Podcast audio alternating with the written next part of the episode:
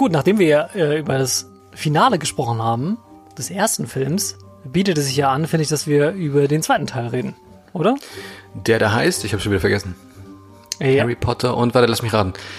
Harry Potter und der Feuerkelch. Es ist- nee, das ist Teil 4, oh ne? Gott. Oh, das Warte, ist richtig, ähm, oh, das richtig, das ist richtig peinlich. gerade. Azkaban ist Teil 3. Äh, es geht um diesen Basilisken. Ich komme nicht drauf. Wo finden Sie denn den Basilisken? Ja, da unten im Keller. In der Kammer des Schreckens. In der Kammer Sehr des Schreckens. gut. Auf dem Klo, genau, so ist das. Ja.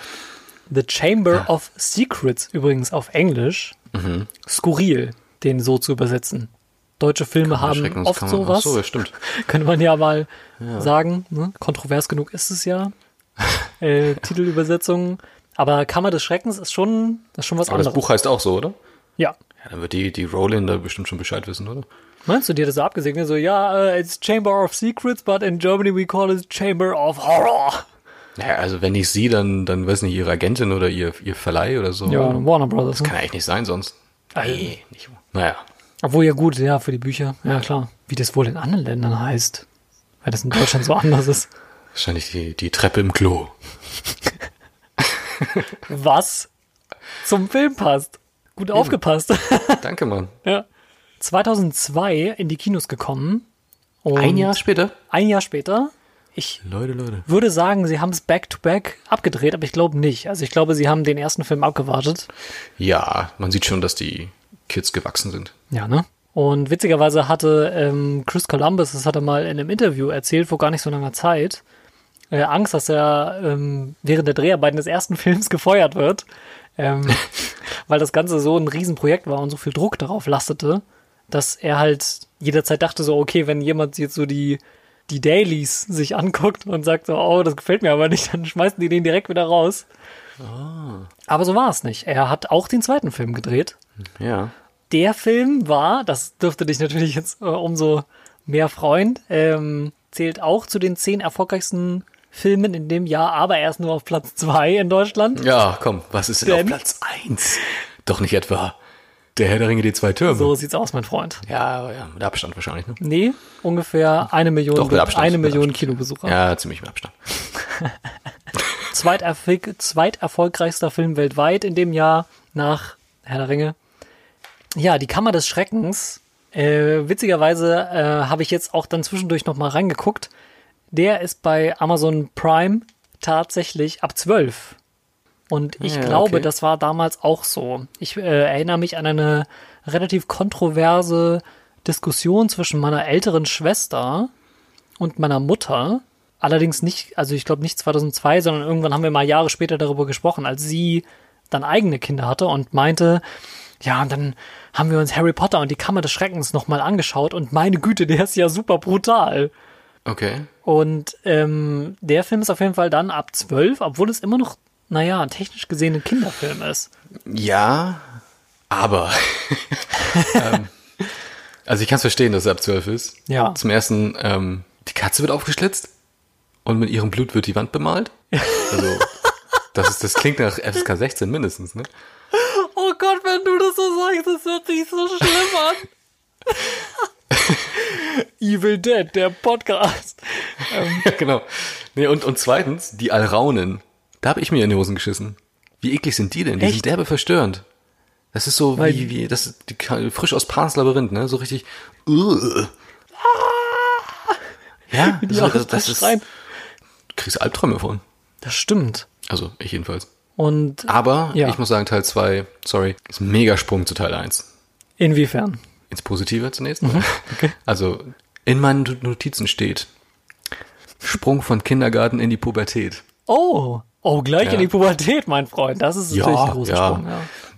Also das, es ist so viel besser. Also dieses, dieses Kindliche, was mich so auch an, an äh, Kevin allein zu Hause erinnert hat. Ne? Äh, Dieses plakative, damit es auch bloß Kinder verstehen. Das wurde größtenteils abgelegt. Darum bin ich sehr dankbar. Es ist, glaube ich, auch, ich meine, ähm, offensichtlich, äh, der Zuschauer wächst ja mit, mit Harry Potter. Wieder kommt Quidditch vor. Tolle, tolle Notiz, die du dir da gemacht hast. Sehr gut. Ja, ähm, aber Quidditch war, war wieder nicht gut.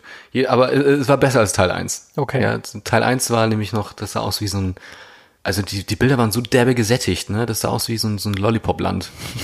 aus einer, aus einer South Park-Folge oder so. Während der Rest des Films eigentlich vergleichsweise düster ist, was die, was Genau. die Bildgestaltung angeht, ja. Genau. Und in Teil 2 haben sie das auf jeden Fall gefixt. Also die, die Farben sind viel realistischer und ich, ich weiß gar nicht, ob es regnet. Wahrscheinlich, es regnet bei Potter irgendwie immer. Ähm, angepasst, ja. Und nicht, eben nicht dieses, dieses ähm, Eis am Stiel Farbengebilde. Mit dem, Color, mit dem Color Grading aus der 2000er Hölle. Ja. da gehst du irgendwie so auf äh, Einstellungen, Sättigung, 300 Prozent und fertig. Also es ist schon so, dass sie, ähm, ich finde auch, dass sie einen, einen Sprung machen. Auch Chris Columbus als Regisseur, der ja nun mal verantwortlich ist dafür, dass das Ding auch ganz anders wird als, also ganz anders als der erste Film.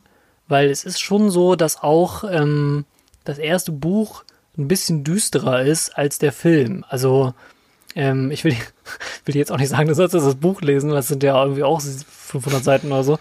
Aber ähm, es ist schon so, der erste Film etabliert auf jeden Fall, äh, das erste Buch etabliert viel mehr diese Welt nach Voldemort. Also, was ist damals eigentlich passiert? Wo stehen die Zauberer heute?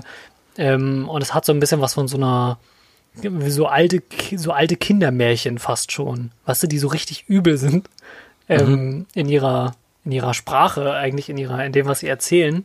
Und ähm, deswegen balanciert der zweite Film das so ein bisschen besser aus, finde ich. Auch wenn es einige Sachen gibt, wie den Hauselfen Dobby zum Beispiel, Ah, über, über den wir am besten sofort reden, weil er spielt so eine große Rolle und er ist echt einer der, ähm, ist eine, eine für die Geschichte eine tragende Figur und ich kann mir schon vorstellen, dass du möglicherweise die eine oder andere Meinung zu Dobby dem Hauselfen hast. du meinst Smeargol?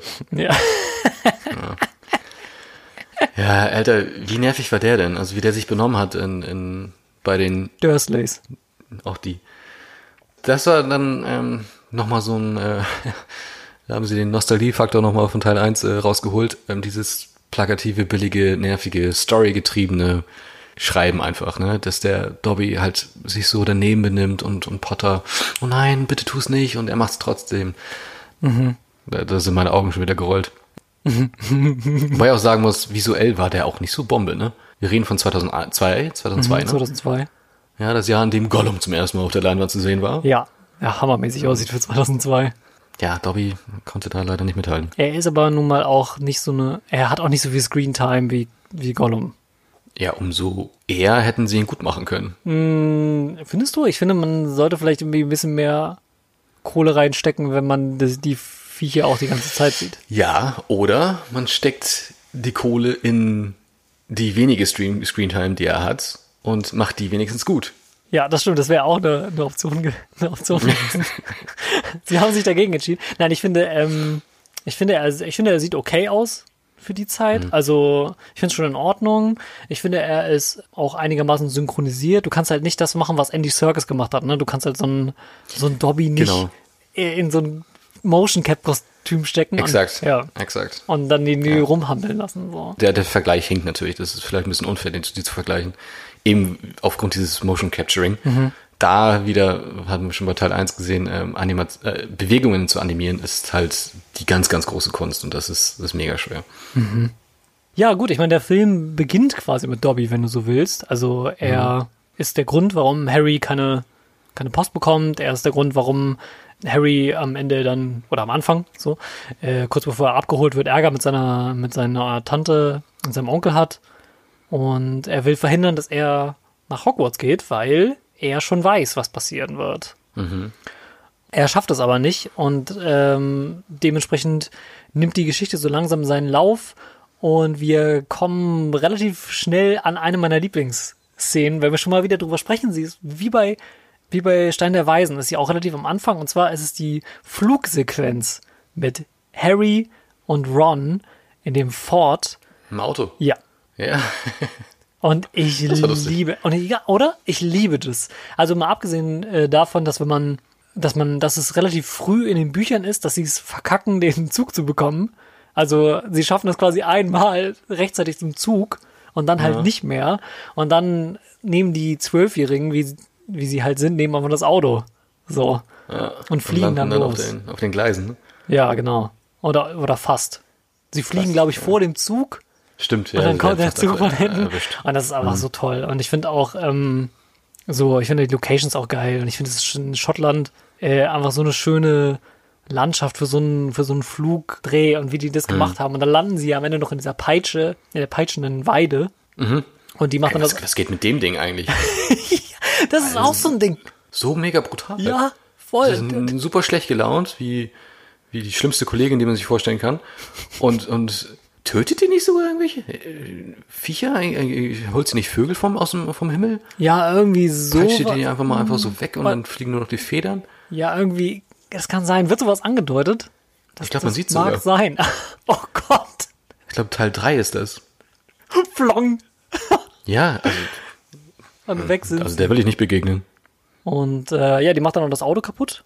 Ja, und Rons. Zauberstab geht auch direkt kaputt, als sie in der Weide landen. Was mich zu einem Punkt bringt, der Zauberstab wird dann, glaube ich, repariert, soweit ich das verstanden habe und so. Und funktioniert dann nicht mehr so richtig. Und dann, ähm, es ist so, die Zauberstäbe sind ganz schön mitgenommen im Laufe der Filme.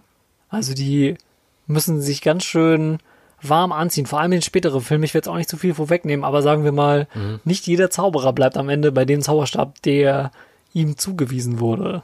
Mensch, Ja. ist es nicht so überraschend, bei Potter zumindest, weil der kriegt ja im Laufe der ersten vier Filme, ich glaube, drei Besen, Ja. auf denen er rumfliegt. Ja, stimmt. Immer das Nimbus Topmodell. 2000 und Nimbus 5000. 2001 oder so. Ja, 2001. Ja. Ja, also es verwundert nicht, dass der eine oder andere Zauberstab auch mal zu Bruch geht. Und natürlich verteidigen sie sich halt gegen den schlimmsten Magier der Welt, was auch nicht hilft. Es gibt einen neuen Verteidiger, also einen neuen Lehrer für Verteidigung gegen die dunklen Künste. Du hast sicher beobachtet, dass es im Laufe der ersten Filme es immer einen neuen Lehrer gibt für dieses Fach. Bislang, ja. Und das ist auch so, ich weiß gar nicht, ob das so ein Running Gag ist, aber es ist halt in den Büchern auch so. Und ähm, in, im zweiten Film ist es aber äh, Gilderoy Lockhart. Und du hast schon richtig erkannt, das ist Kenneth Branagh. Ja.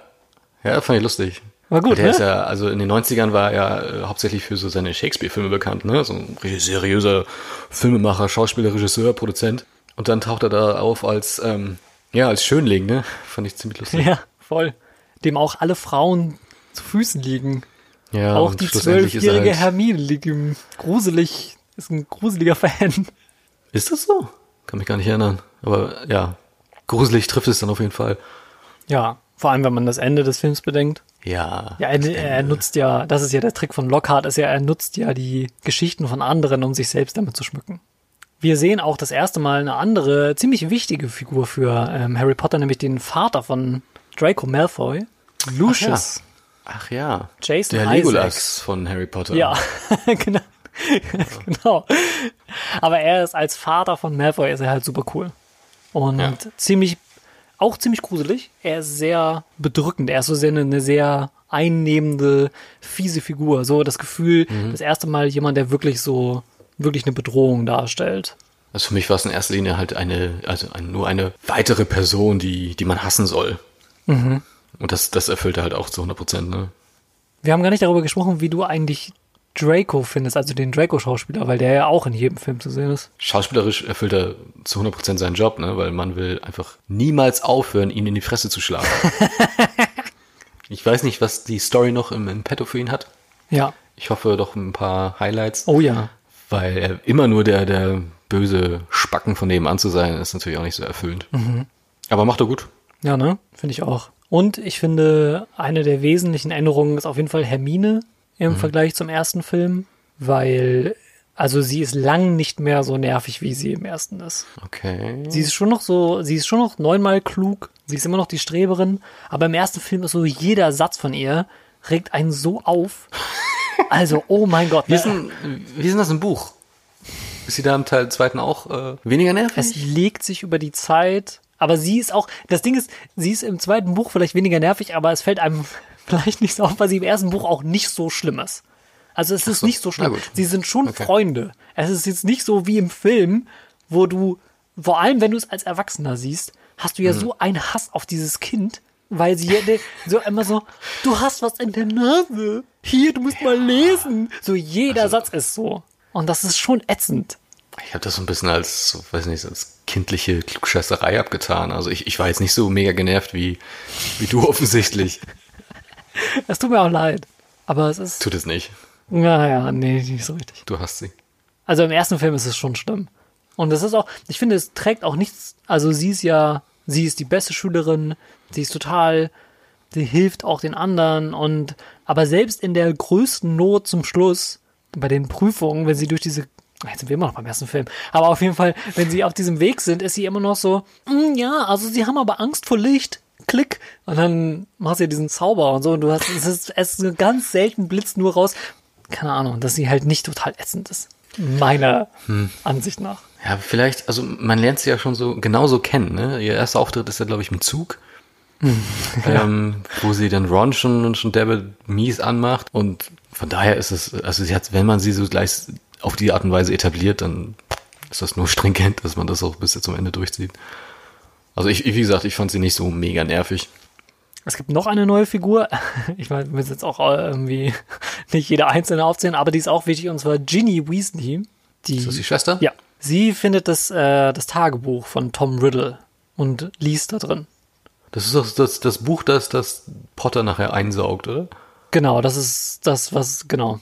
Ja, das Buch ist auf jeden Fall, das Tagebuch ist auf jeden Fall verzaubert und sie schreibt dann da drin und dann antwortet ihr Tom Riddle, also die alte Version ihres ähm, von Voldemort. Und ähm, zum Schluss, der große Kampf zum Schluss am Ende der Kammer des Schreckens ist halt, sie gehen in die Kammer des Schreckens und äh, Harry, der Schlangensprache spricht, kann die Kammer öffnen und Genie äh, ist dort und das ist, das ist quasi der Grund, warum sie da hingehen. Also sie Stimmt, treibt ja, so ein bisschen die, sie ist, sie ist quasi der, der Grund, warum sie da runtergehen. Und Ja. ähm, Ich erinnere mich. ja, deswegen ist sie auch wichtig, aber sie wird auch in den, in den Filmen danach noch wichtig. Okay. Also für die ist auf jeden Fall noch einiges in petto. Ja. Jedenfalls, ähm, der Film, weil du schon beim Ende bist gerade, endlich hat der Film mal ein Ende, Oder? oder? Ja. Dieses, dieser Basilisk, Ja.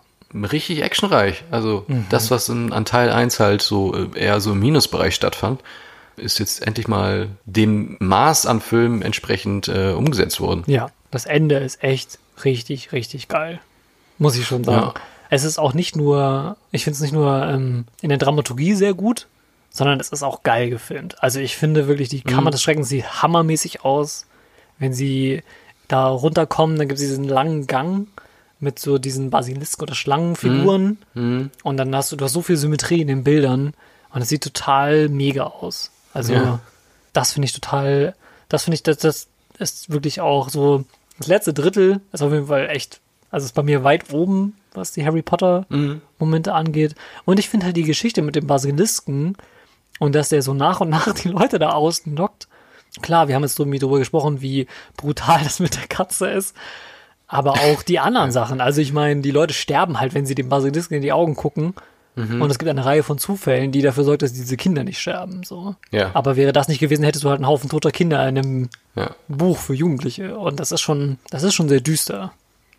Okay, die Kammer des Schreckens ist äh, oder hält hält die ganze Schule in Atem, ja. Also Ja. alle wissen wollen wissen, wo ist sie. Selbst Dumbledore weiß es nicht.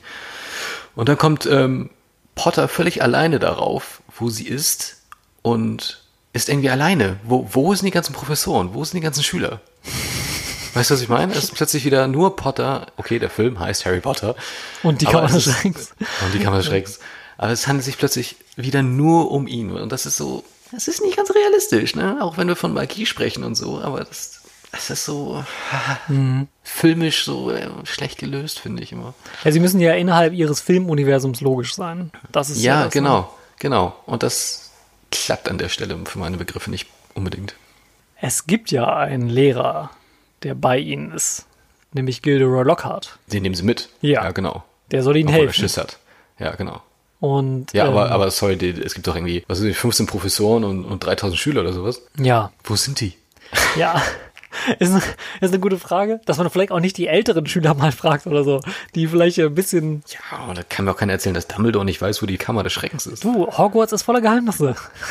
wer, wer weiß, ob Dumbledore Hm. das weiß. Aber selbst wenn, könnte, könnte Dumbledore sie nicht öffnen, weil er kein Parsel spricht. Er Ja, spricht das macht ja nichts, aber dann kann er jemanden holen. Zum Beispiel Harry Potter. Oder ein Slytherin-Schüler. Irgendeinen. Ja. Nein, die lernen natürlich auch kein Puzzle oder so. Das ist, glaube ich, angeboren. Es stimmt. Sie nehmen halt dann diesen einen Lehrer mit, Verteidigung gegen die dunklen Künste. Lockhart ist jetzt auch keine schlechte Wahl, aber ähm, ich tippe das, ich schiebe das jetzt einfach mal auf die, auf die Dringlichkeit der Situation. Ja, genau. Es es ist, offensichtlich ist es so. Und ich verstehe es auch, warum man das so macht, ja? Ja. weil die Story muss natürlich irgendwie zu einem großen Finale kommen und, und wenn man jetzt wirklich ähm, alle Professoren da hat, dann wäre das auch zu billig und zu schnell erklärt. Aber ein bisschen mehr durchdachter hätten so gewisse Szenen halt auch echt sein können, auch schon in Teil 1. Ja, du meinst, dass man ein bisschen mehr, bisschen mehr Liebe in die Konsistenz steckt. Also, Ja, ich finde schon, wie soll man das sagen? Ich weiß nicht, ob wir, ob wir da wirklich einer Meinung sind, weil ich finde halt der zweite ist schon sehr rund, ne? Also, es ist auf jeden Fall der bessere Film, finde ich schon. Ja, Sind wir uns auf jeden Fall Total. einig, ne? Ich kann auf jeden Fall sagen, dass, ähm, dass er mir auch deutlich besser gefällt. Ich habe ihn auch ein bisschen häufiger gesehen, zwei, dreimal, häufiger als den anderen. was mich ganz kurz an dieser Stelle interessiert, ähm, das ist ja, Harry Potter sind ja acht, acht Filme? Ja. Und es ist ja eine, eine ganz große einzelne Story quasi. Ja. Wie schaffst du es da, nur den zweiten Teil zu schauen, ohne den ersten gesehen zu haben? Das, das ist eine gute Frage. Ich glaube, da liegt es echt daran, dass mir der erste so fern ist. Also wenn ich irgendwie sage, es ist wirklich so, das ist auch jetzt nicht, weil ich irgendwie den ersten gar nicht mag oder so, aber wenn ich irgendwie nochmal sage, boah, ich habe jetzt nochmal Bock, Harry Potter zu gucken oder man guckt halt mit Freunden oder oder ich oder wie ich sitze mit meiner Frau auf dem Sonntag da und wir sagen so, boah, ja, jetzt ein bisschen Harry Potter, da würde ich den ersten halt nicht anmachen. Okay, dann geht es eher um, so um diese Berieselung, ähm, so ein bisschen Hogwarts-Feeling im, im Wohnzimmer, oder wie? Genau, richtig. Ja. Oder auch, ähm, das sind für mich halt auch so klassische Weihnachtsfilme, die keine Weihnachtsfilme sind, weil die halt immer zu Weihnachten ins Kino kamen. Ja, okay, aber Weihnachten kommt in jedem Teil vor, ne? Ja, das stimmt. Und sie schenken sich meistens auch was. Ja. Ja. Das ist schon so. Und deswegen, da bin ich aber beim ersten, der erste gibt mir halt nicht so viel. Ja, Aber ich. das liegt ja nicht Aber- daran, weil er schlecht ist, sondern einfach nur daran, weil er halt für Kinder ist. Ne? Ja. Und beim zweiten habe ich halt immer noch diese, diese, habe ich jetzt mittlerweile, wo ich so, wo ich ein paar mehr Filme gesehen habe in meinem Leben, wo ich ein bisschen, ein bisschen älter bin, kann ich mich halt so mehr am visuellen irgendwie so ein bisschen erfreuen. Also, Mhm. Wenn dann wirklich irgendwie das einfach geil gefilmt ist, du hast eine geile Kamerafahrt oder irgendwie die Idee mit dem Blut an der Wand oder ähm, die Idee mit den mit der Kamera und dem Spiegel und der Pfütze oder so, das sind glaube ich die drei Sachen, durch die die so durchgucken und dass sie dadurch halt nicht sterben. Und das finde ich schon cool. Also es ist schon irgendwie geil gemacht und Ja, und es geht auch zum ersten Mal ums Thema Sterben eigentlich, oder? ja, stimmt. Also es steht plötzlich viel mehr auf dem Spiel, als jetzt, ich weiß gar nicht, was passiert wäre, wenn, wenn Voldemort, aka Quirrell, ähm, den Stein der Weisen bekommen hätte. Das ist eine sehr gute Frage. Das ist bestimmt in der erweiterten Lore ist es bestimmt besprochen worden, aber im Film wird es auf jeden Fall nicht. Ich glaube, es wird nur angedeutet, dass er dann zurückkommt oder so. Ja gut, der kommt ja eh zurück, ne? Ja gut, das wissen sie natürlich jetzt damals noch nicht. Ja, aber ja, der Zuschauer hoffentlich schon. Also, und vor allem ist es ja auch, Genie ist ja Lebensgefahr, wenn sie da unten sind. ja, genau, ja, genau. Also der Film ist sehr viel erwachsener geworden. Ja. Und das transportiert er auch sehr gut über, wie du schon sagtest, ne, über das ganze Farbding und so ein bisschen. Ja, voll. Obwohl es ja zu sein. derselbe Regisseur ist. Das, das hat er richtig gut gemacht. Also hat er sich selbst nochmal einfach irgendwie neu erfunden. Ne? Ja, voll. Auf jeden Fall. Und dann so auch aus diesem 90er-Kino so rauszukommen, ne? Ich meine, es ist dann ja schon nicht mehr ganz so affig, teilweise. Also, Ja, Stein der ja, ja. Weisen ist ja im besten Sinne auch manchmal total albern. Ja. Und ähm, das ist halt, kann man des Schreckens halt gar nicht. Also ganz wenige, ganz wenige Momente gibt es da nur, wo, wo das wirklich mal so ein bisschen. Das mit dem Auto zum Beispiel, deswegen liebe ich das halt auch so, weil das halt auch so quatschig ist irgendwie. Ja, aber es ist halt nicht so, nicht so albern wie in Teil 1 jetzt irgendwie mit, den, mit dem Troll, der halt so, so kindisch dumm macht ist. so der Ne? Troll, das ist echt so, ja. Ja, das mit dem Auto war schon, war einfach lustig. Da freuen sich auch Erwachsene dran. Ja? Auf jeden Fall.